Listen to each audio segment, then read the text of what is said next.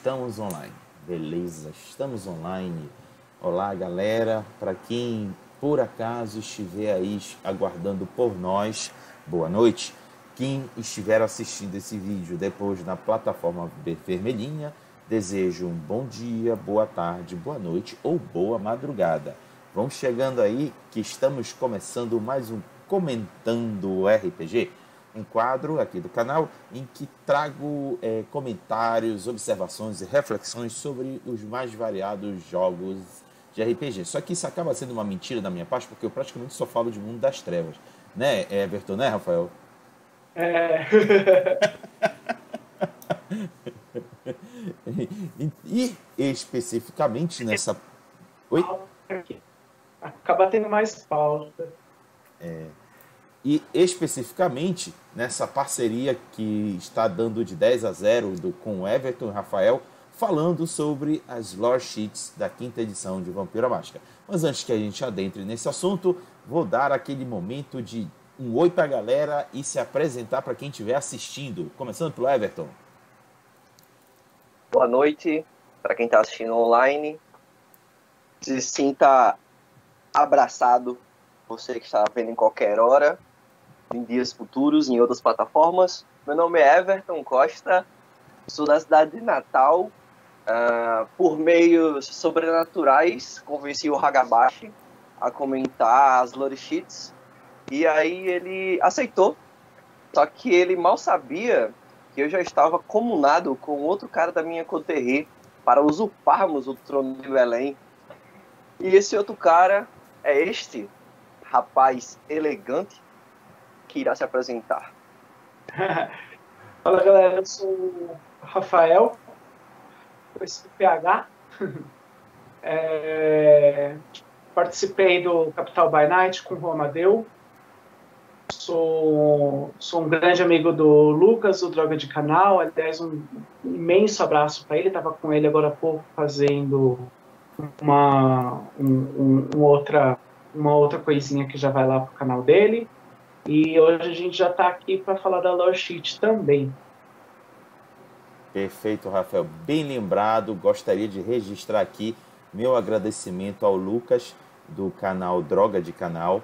Ele fez uma referência a esse trabalho que nós estamos fazendo aqui de comentários sobre as Lore Sheets. Lucas, valeu mesmo, cara. Você é sensacional e o seu trabalho é muito bacana. Vamos chamar a todos para que possam acompanhar lá no canal dele. Basta vocês entrarem lá no, no, no, na plataforma vermelhinha e digitar Droga de Canal e vocês vão encontrar o canal dele. Beleza, meninos? Prontos para começar? Bora! Partiu! Bom, é, como já fazemos, já, já estamos no sexto vídeo de comentários das lore sheets, ou, se preferirem, fichas de conhecimento, que será a tradução adotada para Galápagos, é, já trabalhamos algumas anteriores. Estamos trabalhando três lore sheets por vídeo. E para hoje temos quais, Everton? Hoje as lore sheets estão focadas nas linhagens descendentes de Tyler, descendentes de Zélios e descendentes de Vazata Sena. Show! É, esses três são de que clã, e, e, e Everton? O Tyler eu não conheço. Bruhaum. Os Hélios, é, Nosferato e a Vazatacena é do clã que não existe. É? Não existe nas nossas. Ah, pode crer. gostei, gostei, gostei, gostei. Então é isso, galera. Nós vamos hoje praticamente só falar de descendência, de linhagem vampírica. Sendo assim, vamos partir para o primeiro. E olha, Everton, eu te garanto que tem surpresa nesse primeiro, viu? Eu caí para trás quando eu fui buscar o, o texto. E quando eu fui relatar para o Rafael, ele também deu um pulo aí da cadeira. Como assim, né, Rafael? Eu não estava sabendo, fiquei sabendo agora. Então, vamos à surpresa, que é os descendentes de, é, de Tyler que é, na realidade, uma personagem feminina. Vamos lá. Vamos à introdução para ela. Tyler, nascida como Patrícia de Bolingbroke, é uma membro anciã do clã Bruhá. É uma progenie anarco de Robin Leland, conhecido por alguns como Robin Hood, por conta de ela ter profundamente se envolvido no início da história das seitas. Alguns membros podem argumentar que Patrícia pode ser uma das figuras mais importantes da história cainita. Sendo assim, vamos à biografia dela. Entre os camponeses que se levantaram em apoio ao inglês rebelde Wat Tyler, Patrícia foi aquela que se tornou o amor dele após o próprio marido dela ter sido assassinado por um barão cruel. Ela marchou para Londres com a rebelião e ajudou no assassinato do arcebispo de Canterbury, forçando o rei a responder às demandas dos camponeses. Capturada um tempinho depois, ela foi jogada na prisão para esperar a morte certa, quando um bruhá de nome Robin Leland confessou a admiração dele pelo zelo revolucionário dela. No fim da visita dele à cela dela, Robin a abraçou.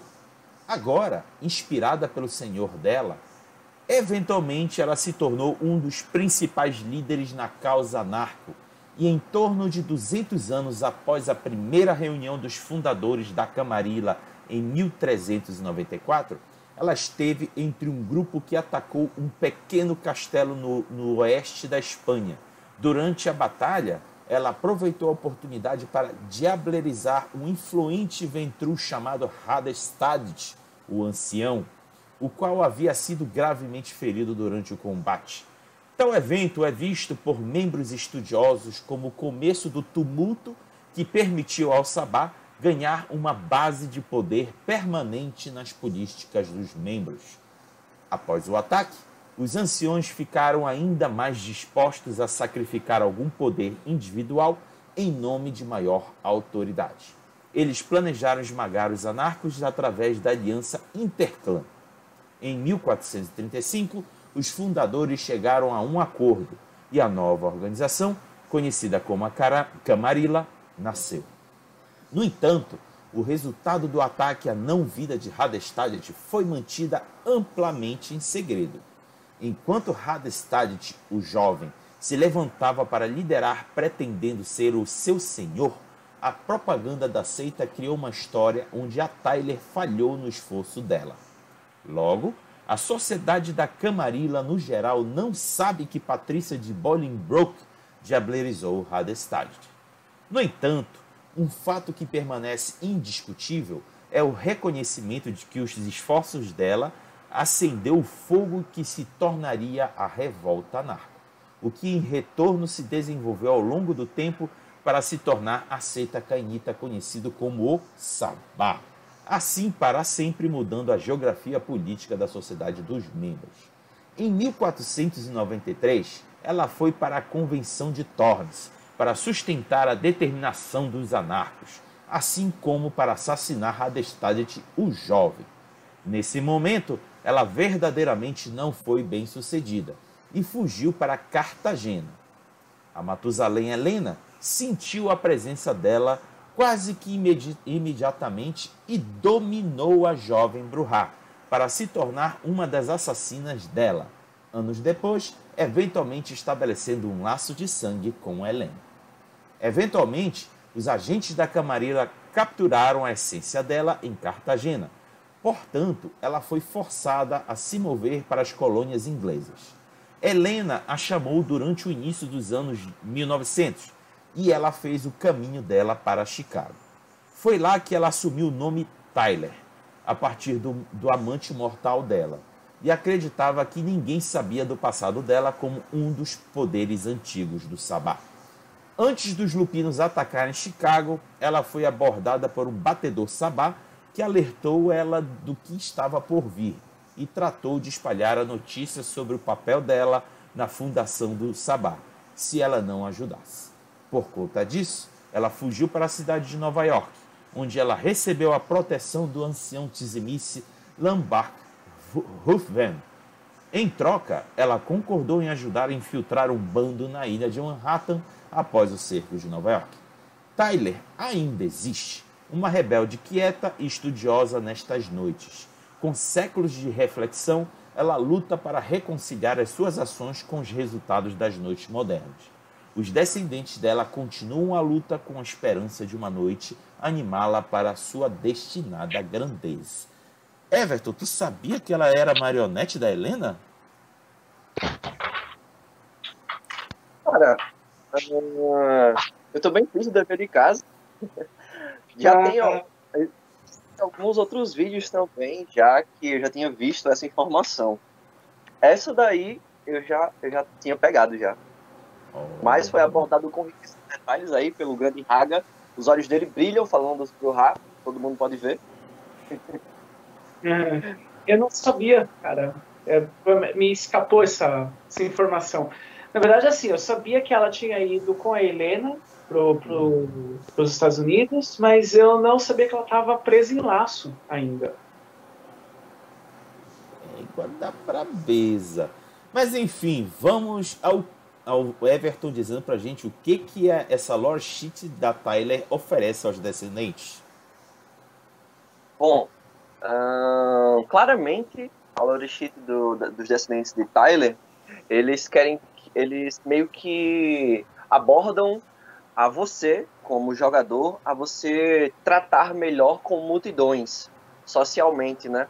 Uh, todos os, os, a maioria dos níveis da, da Lore Sheet, ela lhe dá vantagens a incitar ódio ou liderar um exército de revolucionários, esse tipo de coisa. Então, ela é focada em você controlar as massas.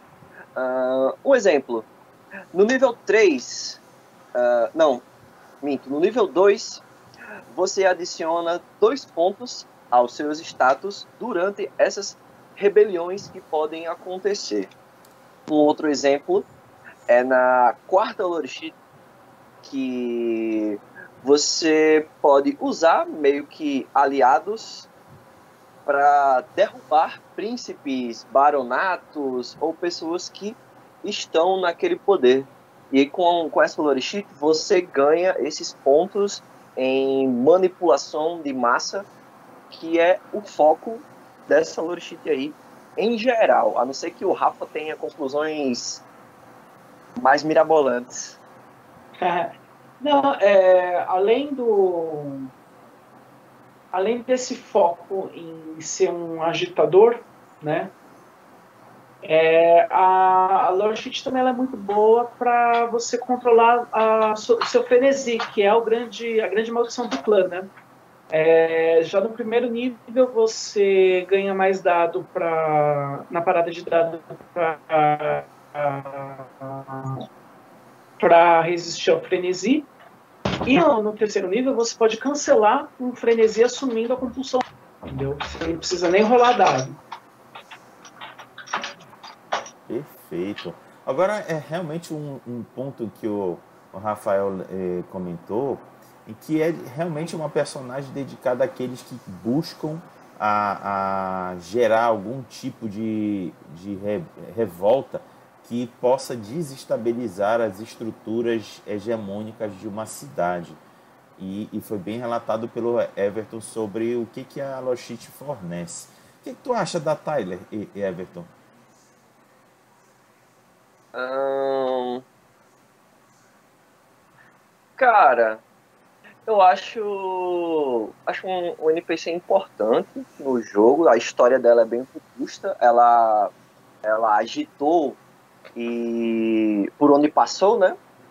Uh, mas eu ainda acho muito estereotipado a Tyler, mesmo que que tenha todos os pontos positivos, né?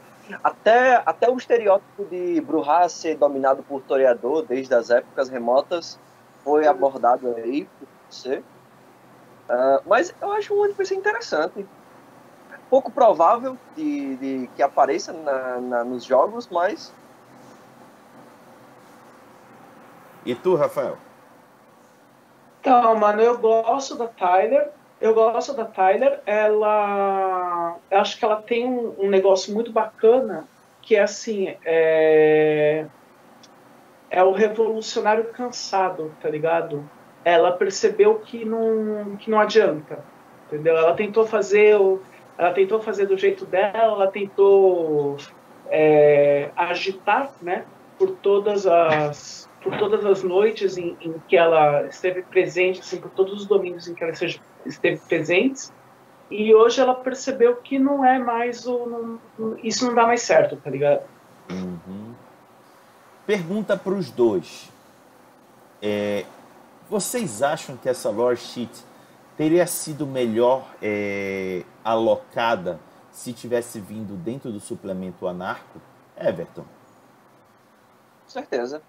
Uh, mas, partindo do, do, pressuposto que os Bruhá uh, literalmente saíram da Marila no, na quinta edição, aquele, aqueles probleminhas de logística que já vemos comentando aí das lore sheets, desde a uhum. primeira e não, vai, não vão ser as últimas.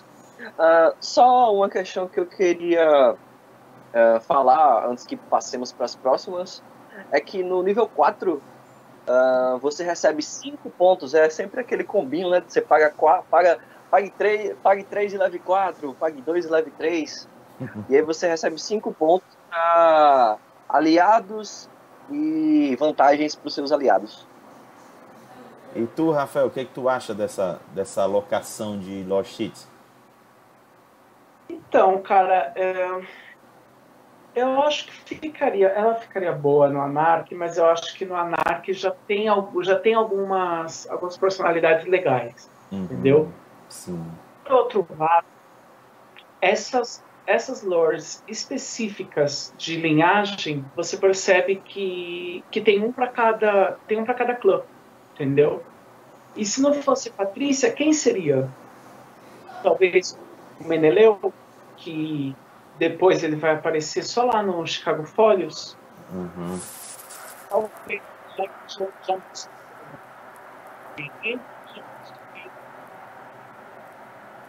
Sabe?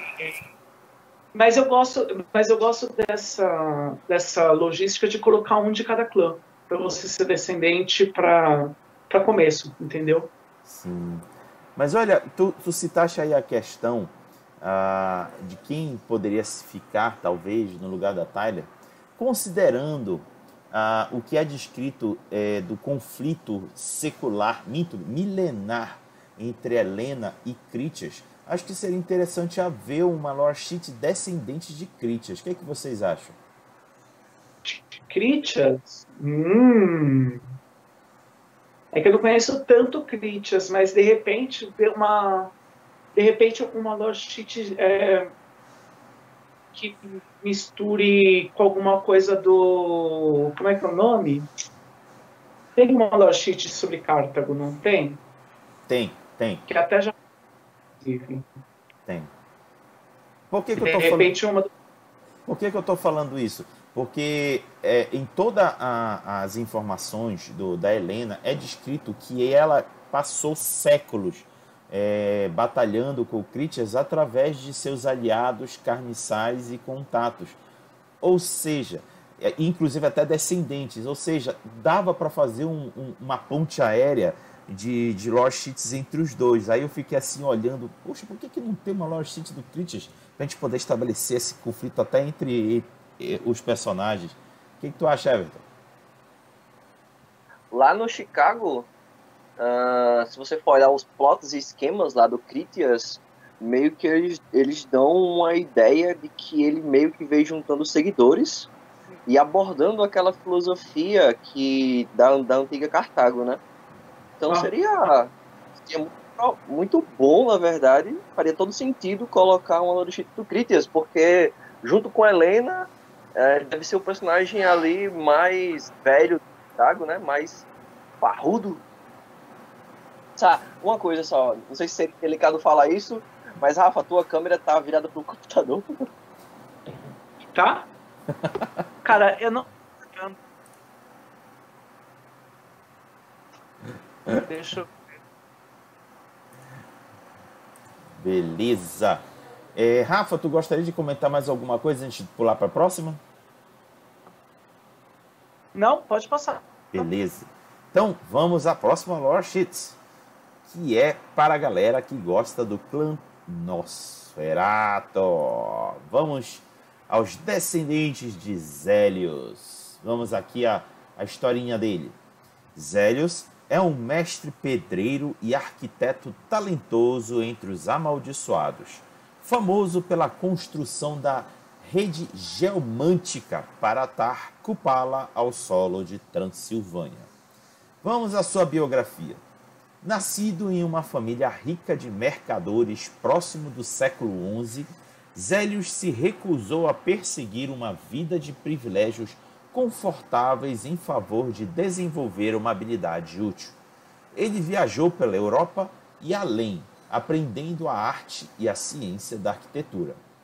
Um Nosferato percebeu o potencial de Zélios e decidiu trazê-lo para o clã, para que ele pudesse melhorar os labirintos de seu populoso clã. Com a eternidade diante dele, Zélios emergiu em seu trabalho, especializando-se em construir castelos para os senhores cainitas, com câmaras escondidas e passagens secretas que alguns de seus clientes eram completamente alheios. Por volta de 1450, ele estava envolvido em muitas sociedades secretas, entre elas os pioneiros dos pedreiros criadores. Depois vocês me corrigem, que isso aqui foi uma tradução da minha parte, tá?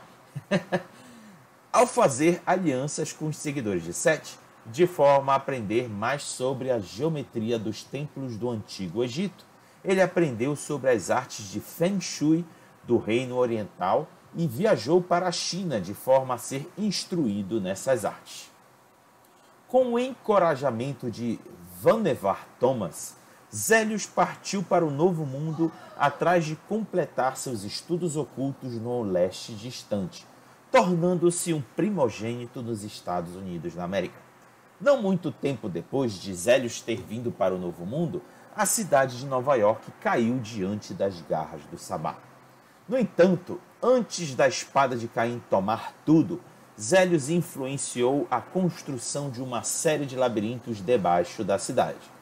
Zélios continuou a melhorar os sistemas de esgoto das grandes cidades no continente norte-americano, trabalhando sozinho pelo bem do seu trabalho e para o auxílio de seu clã.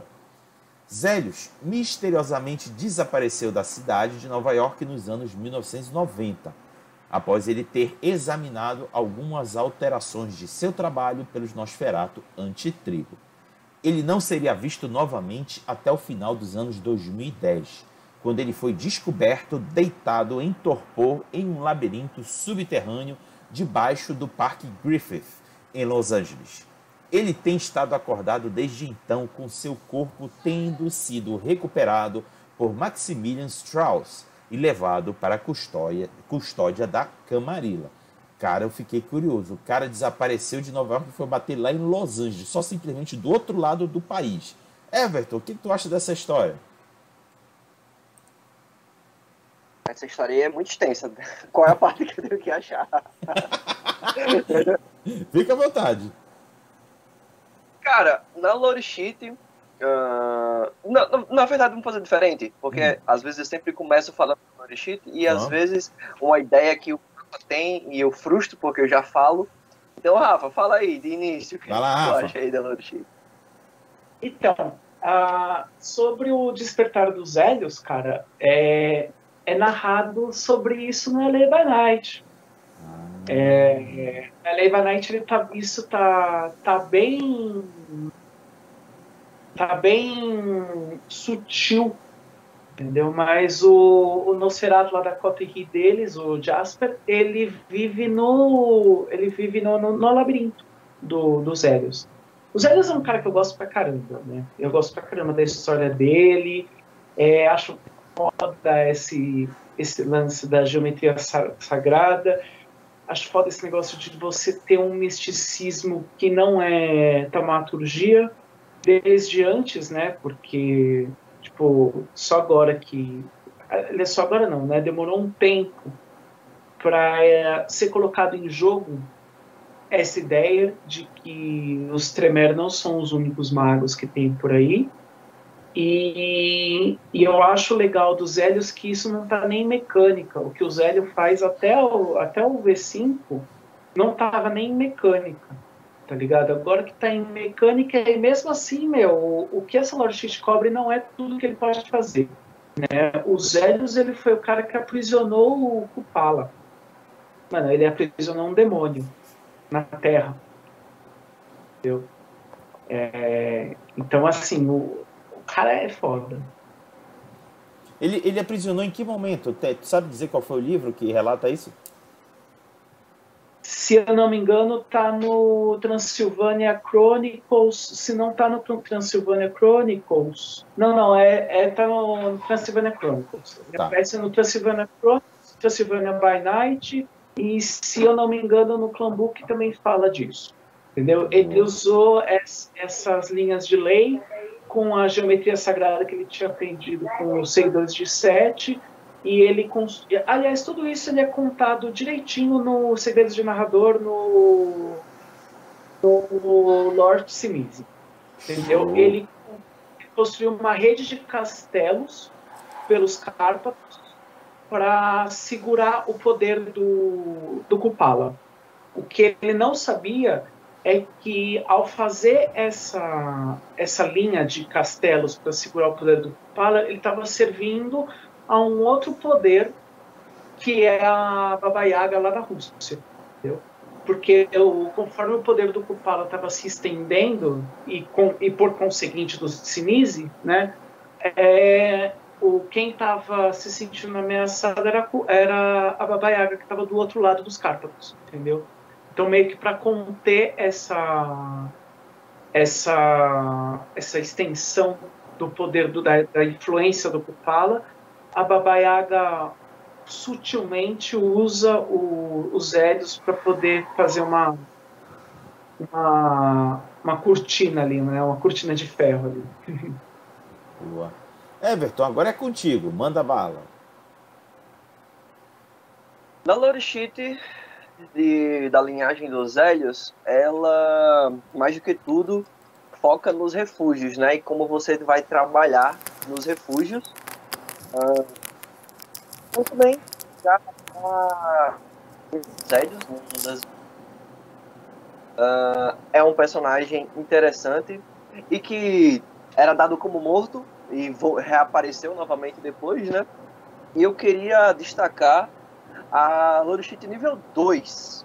Na verdade, o nível 1, qualquer Nosferatu pode pegar e já vai ser é, bala aí de, de, economia, porque você gasta um ponto e ganha, e ganha dois pontos para gastar nos seus refúgios, tanto no refúgio quanto na vantagem dos refúgios.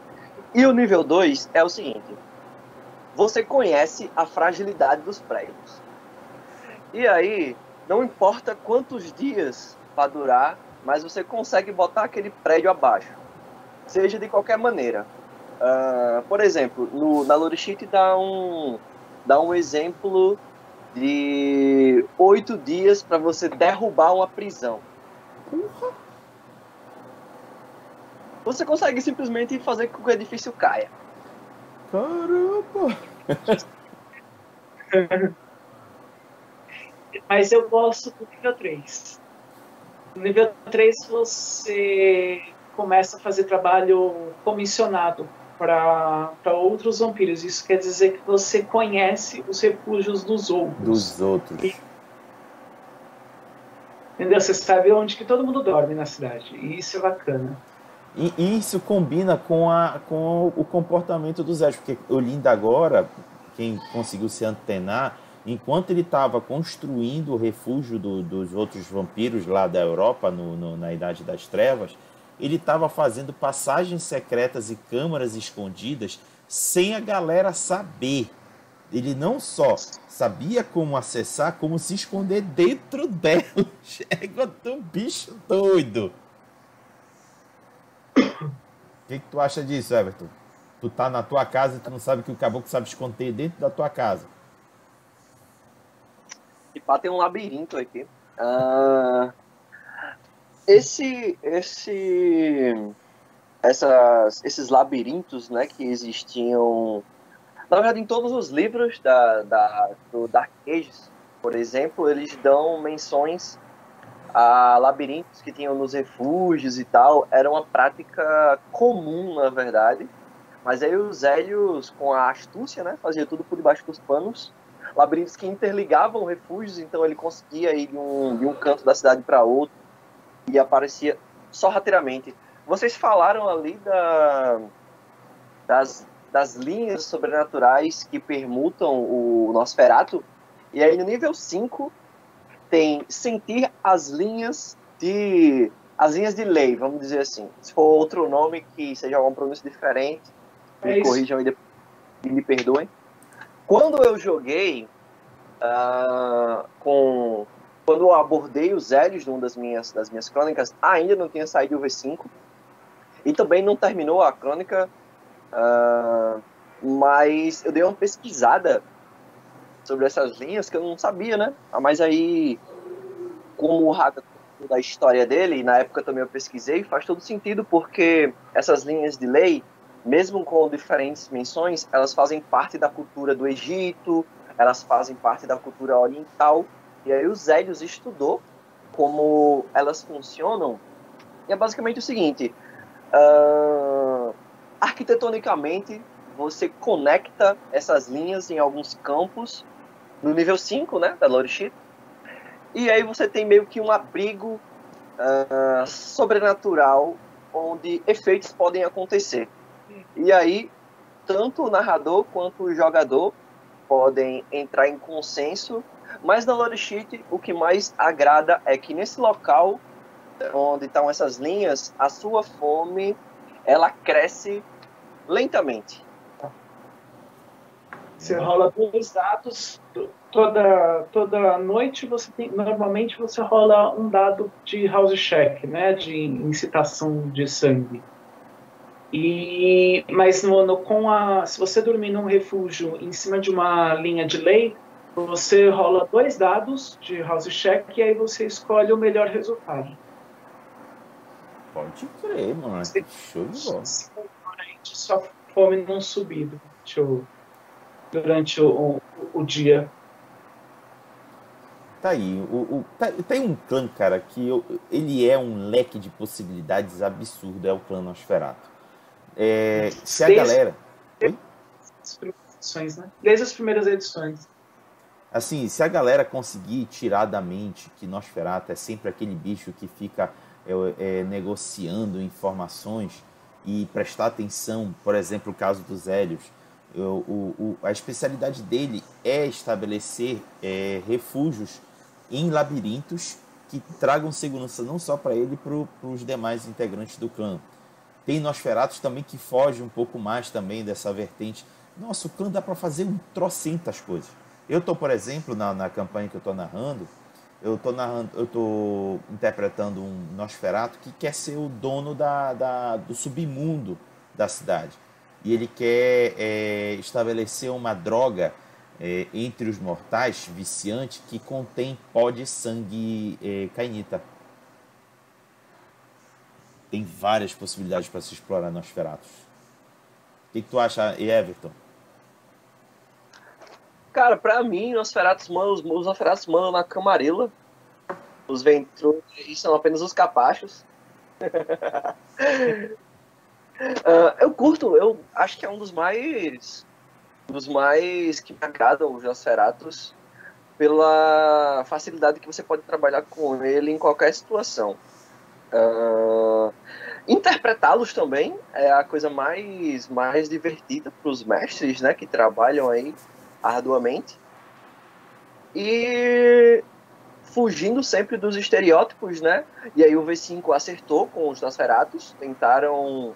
Acho que foi o, o, o que mais foi descentralizado os estereótipos do Nosferatu. Trabalhar com eles é a melhor coisa que você pode fazer aí na sua crônica. Não sabe o que fazer, coloque o Nosferatu. É.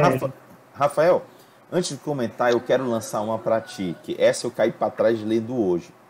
Eu estava lendo com calma o suplemento da Camarilla da quinta edição e esbarrei que eles dizem lá que o, o, o lá onde fica o Senado e a Câmara de Deputados em Brasília, esqueci o nome, Planalto Central, é esse Planalto Central, não é isso?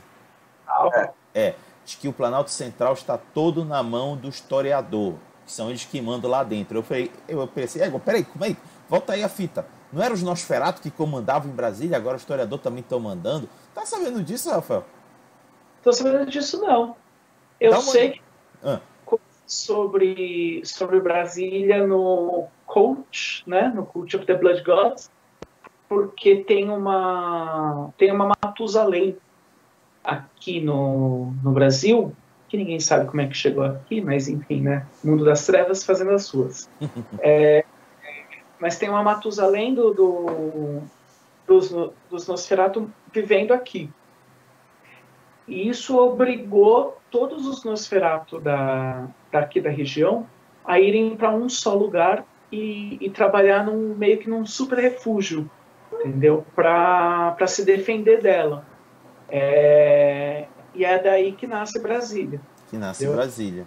E aí eu pego, eu tinha esse conhecimento também, porque tem nos livros anteriores fala desse super, desse super, esqueci o nome que a gente dá para toca dos Nosferatos, mas vamos chamar de super toca, super ninho, é impenetrável, tá lá escrito. Mas aí eu me esbarro no suplemento da Camarilla da, da quinta edição, em que o Planalto Central é dominado pelos historiadores é, seguidos pelos Ventru.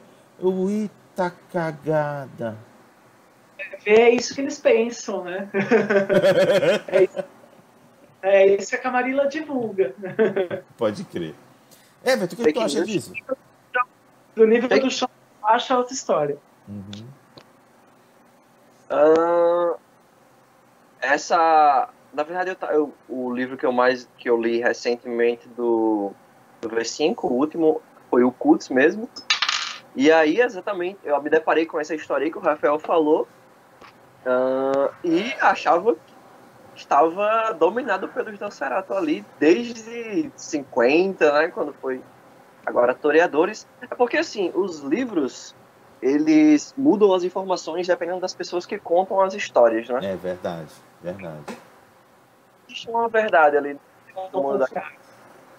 É, nunca existe uma verdade das trevas. Bem lembrado, a única gente. verdade única verdade é que o Haga vai brilhar os olhos quando falar dos Bruhá. Ah, mas com certeza. É. Isso é muito verdadeiro. Algum último comentário sobre os descendentes de Zélios? Joguem de Nosferatu, gente. Joguem de Nosferatu. Então, vamos à próxima, que é para a galera fã do clã Malkavian, que é os descendentes Dentes de Vassantacena. É, qual é o correto de, de falar, gente? Pra mim é assim mesmo, Vassantacena. Vassantacena. Gente, que nome dificilzinho, viu? Eu, eu, eu, já fiquei um bom tempo meio que mentalizando como é que era para falar. Pensei em Vazantazena, é, Façantacena. Nossa, eu, eu, eu realmente estava em dúvida qual era o correto. Mas vamos lá. Vamos aqui à leitura da história da criança. Vassantazena é uma anciã malcávian de sexta geração, coisa linda, que se tornou um dos primeiros Malkavian antitribo entre os Sabá após ela ter previsto o retorno dos antediluvianos. Biografia. Nascida próximo do fim do século XX, Vassantacena foi a filha do imperador Rajaraja, o Grande de Tamil, ela foi acometida por uma doença debilitante, uma que parecia incurável até a corte do pai dela ter sido visitada pelo errante faquir Umada. Umada, o qual era na realidade o Matusalém Malkavian, reconheceu que ela estava sendo drenada por outro vampiro, nesse caso, o camareiro traidor do imperador de Calecut, o qual era ele mesmo um Tizimis um Mada deu ao imperador uma varinha mística de madeira que poderia matar a criatura, mas o conselho dele foi rejeitado. A própria Vassantacena tomou a espada de um guarda e tratou do, do camareiro, o que seria um golpe fatal a qualquer mortal. O camareiro simplesmente a derrubou, chocando a corte. Enfurecido, o imperador tomou a varinha do Umada e a conduziu através do coração do camareiro. Embora Vassantazena é, pareceu ter sido morta pelo poderoso golpe sobrenatural do Tizimice, Umada na realidade havia dado a ela uma porção do seu próprio Vitae. garantindo a ela a força de um carniçal. Força o suficiente para sobreviver ao ataque da criatura. Enquanto o pai dela lamentava por ela, Umada secretamente a abraçou e a levou embora. Embora não antes dela ter cometido diablerie no camareiro derrotado. Umada e Façantacena vagaram através da Ásia. A dupla pregou os perigos dos quais o laço de sangue torna os canitas vulneráveis às maquinações de seus anciões. Buscaram reduzir a rixa entre os canitas e os mortais e deu alertas oraculares intendidos a advertir a Geena. Pelo século XIII, eles haviam começado a viajar através da Europa, dando conselhos espontâneos à maioria dos cainitas proeminentes, particularmente os La Sombra. Mais tarde, ambos, Umada e Sena, apoiaram a resolução pacífica para a revolta anarca a dupla compareceu à Convenção de Tormes, onde Umada transmitiu uma visão de genocídio flamejante se os clãs fossem incapazes de se unir. No entanto, quando a convenção ditava os termos duros da, da redição para os anarcos, a dupla foi forçada a separar as diferenças irreconciliáveis na ideologia, onde Umada viu a primazia do fim da luta sangrenta em andamento.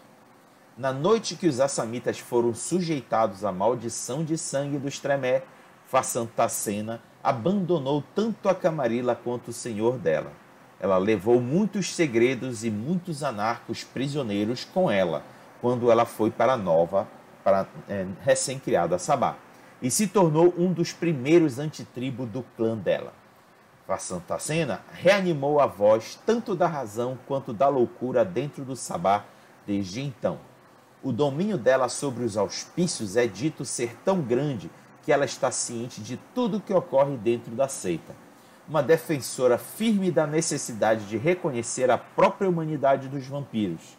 Ela é há muito tempo criticada das trilhas da sabedoria. Apesar do fato que ela debateu com muitos sobre uma trilha aderente ao ponto da humilhação, ou talvez por causa disso, ela é altamente renomada pelos companheiros sabá dela, especialmente os companheiros de clã dela. Façantacena acredita que somente a esperança para a raça dos Cainitas para sobreviver a Geena é ao se unir contra as maquinações dos antediluvianos. Ela vê a Camarilla como nada além de uma ferramenta dos antediluvianos que pode somente funcionar contra essa causa compartilhada.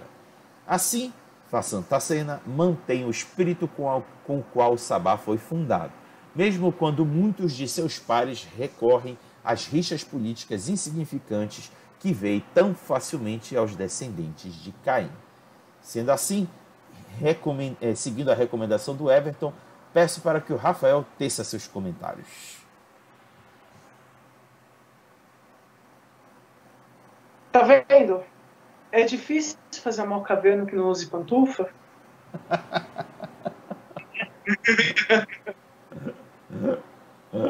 Bom, né?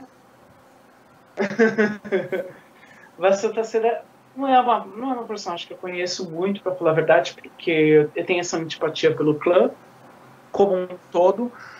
Mas, assim, é bacana ver é, outros tipos de malcavianos, né? Ela incorpora mais aquela aquele conceito da, da Sibila, né? Da visionária. Ela e um Mada, né? Um Mada que foi lá e falou durante a convenção de Tornes e tal. E, e a Santa Cena, eu acho que mais ainda do que um Mada, ela é aquela, aquela profetisa do caos, tá ligado? Ela é aquela que chega e fala, ó, oh, vai dar merda. E ninguém acredita nela. E aí dá merda. Entendeu? Pode crer. O, o, eu achei interessante ela ser o ponto de referência do, da seita Sabá, né, gente? O que, que tu acha isso, Everton? Hum, eu compactuo com um pouco de, de rixa também contra o Malcaviano. Uh, mas eu acredito que é interessante a voz da cena sa sair né, do, da, da ideia da, da Camarilla e aconselhar o Sabá, já que eles não têm muito quem com dar conselho, né? Sai por aí matando todo mundo, destruindo cidades. E é sobre exatamente isso que a Lorishite trata, dos dois pontos principais. Uh, e essa influência do Sabá faz, faz toda faz toda todo o trabalho aí na Lorishite, né?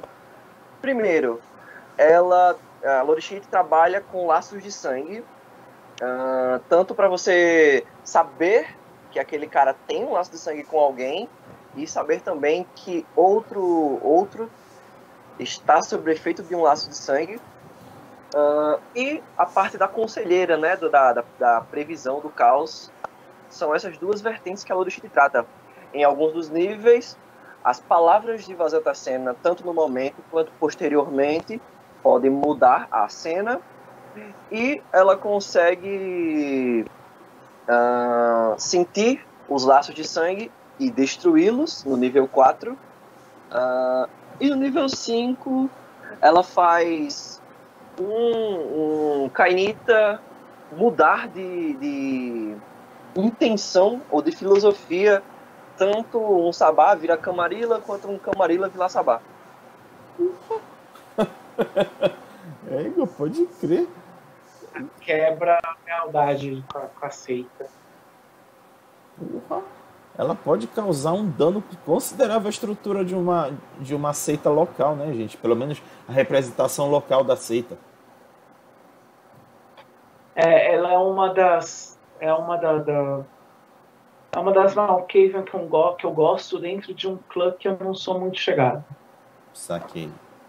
Saquei. Ela, Acho que ela é a segunda Malkavian que eu mais gosto. O que eu mais gosto é o, é o filho, eu esqueci o nome dele, é o cara do, de Chicago, o primo, primogênito de, de Chicago atual. Hum, isso, isso só me dá mais vontade de ler o livro que ainda não li.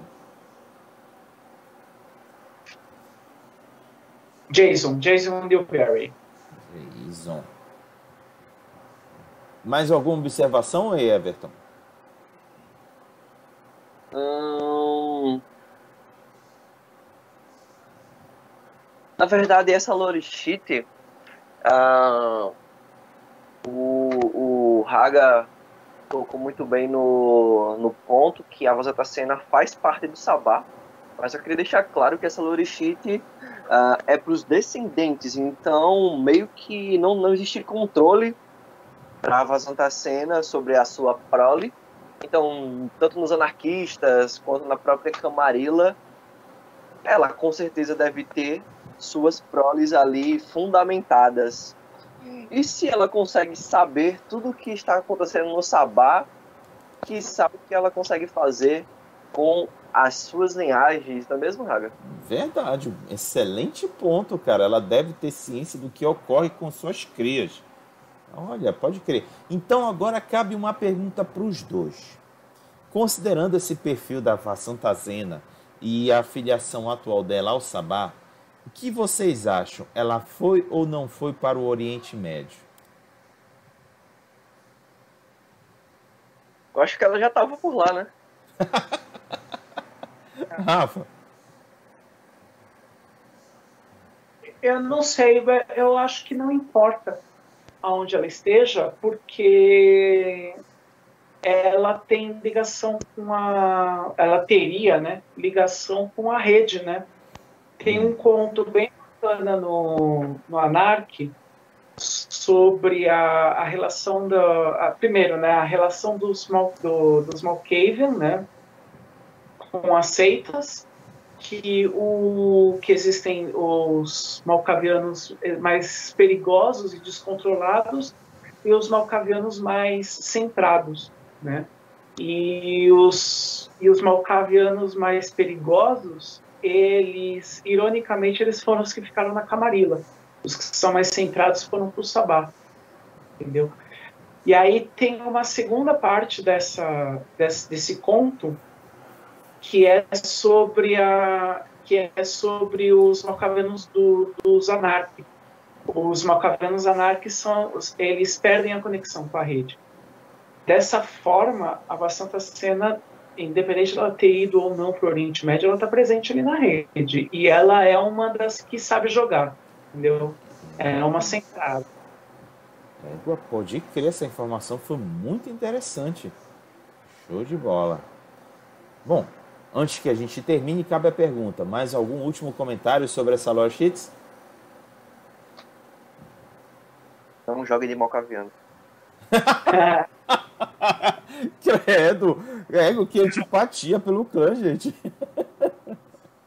É um clã que, na boa, pra mim não, não desce. Mas, Olha. assim, hum.